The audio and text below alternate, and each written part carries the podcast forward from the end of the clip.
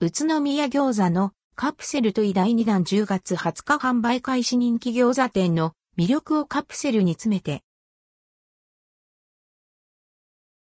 宇都宮餃子のカプセルとい、町がチャイン宇都宮第2弾が10月20日から栃木県宇都宮市内で販売されます。宇都宮餃子会が監修し、テックガチャ研究所が制作した餃子キーホルダー入り。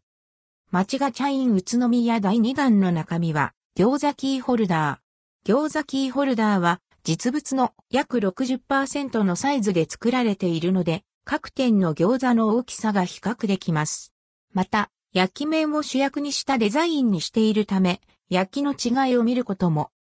キーホルダーには、小餃子に加えて、各店のお土産用箱をモチーフにデザインされたチャームも付属。宇都宮餃子の素人、さんにも一目でどこの餃子なのかがわかる仕上がりとされました。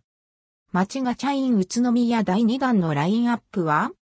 餃子キーホルダーのラインナップは、うのき、うあじや、行天堂、悟空、中華キリン、トンキッキ、飯上園、味噌と餃子青源の8店舗。さらに、アンドルドクオアの衝撃的事件レッドクオーを再現したシークレットも用意されていて、シークレットを含めて全9種類、1回300円での展開となります。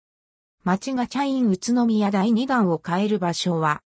設置場所は蒸気店舗、また、ライラッセ、本店、パセオ店、道の駅宇都宮ロマン、チック村、ベルテラシェ、大谷、上河内サービスエリア、宇都宮市役所、宇都宮大学、峰、日東なども予定されているのだとか。また一部店舗では第1弾も販売しているので、買い逃した人はぜひチェックしてみてください。